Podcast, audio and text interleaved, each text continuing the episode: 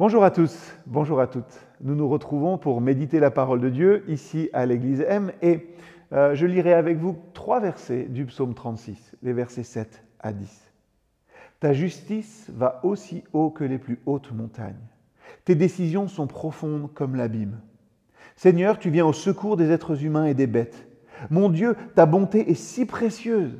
Les humains cherchent refuge sous tes ailes. Tu les combles des richesses de ta maison, tu les fais boire au fleuve de tes délices. C'est auprès de toi qu'est la source de la vie. C'est ta lumière qui éclaire notre vie.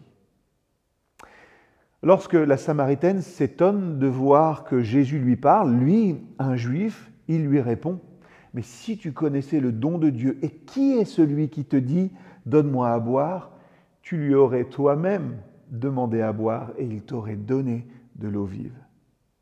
Jésus montre ici simplement que son amour et l'amour de Dieu n'est pas réservé à une élite religieuse ou ethnique, mais qu'il est offert largement à tous et à toutes. Et la Samaritaine, surprise de voir un juif lui parler, eh ben, réalise que Jésus et Dieu ne s'arrêtent pas à des barrières culturelles ou sociales.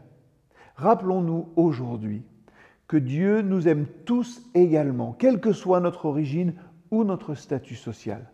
Oui, rappelons-nous ceci et soyons aussi reconnaissants de pouvoir percevoir cette vérité. Le psaume 36, dont j'ai lu les versets 7 à 10, commence finalement, vous pouvez le lire, en nous présentant le méchant comme dominé par une puissance perverse qui lui ôte la crainte de Dieu et l'horreur du mal. C'est les versets 2 à 5. Et puis tout à coup, les versets que j'ai lus, sans aucune transition, eh bien, apparaît dans ce tableau qui est dressé ce que celui qui ne croit pas est incapable de voir, la bonté infinie de l'Éternel, source de vie pour toutes les créatures.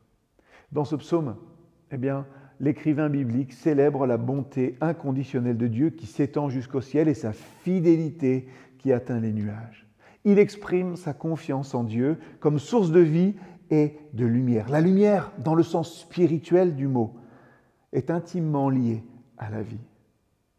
Comme c'est dans la lumière que notre œil voit et devient notre lumière pour marcher, c'est dans la communion avec Dieu que nous voyons clair moralement. Et toutes les bénédictions énumérées dans ce psaume peuvent être prises, c'est vrai, au sens matériel, mais aussi au sens et c'est ce sens-là qui est prédominant. Alors aujourd'hui, prenez le temps, prenez le temps de méditer sur l'amour de Dieu pour vous et sur sa fidélité qui dure éternellement. Remerciez-le pour tout ce qu'il a fait pour vous et demandez-lui de vous aider à vivre en confiance et en paix.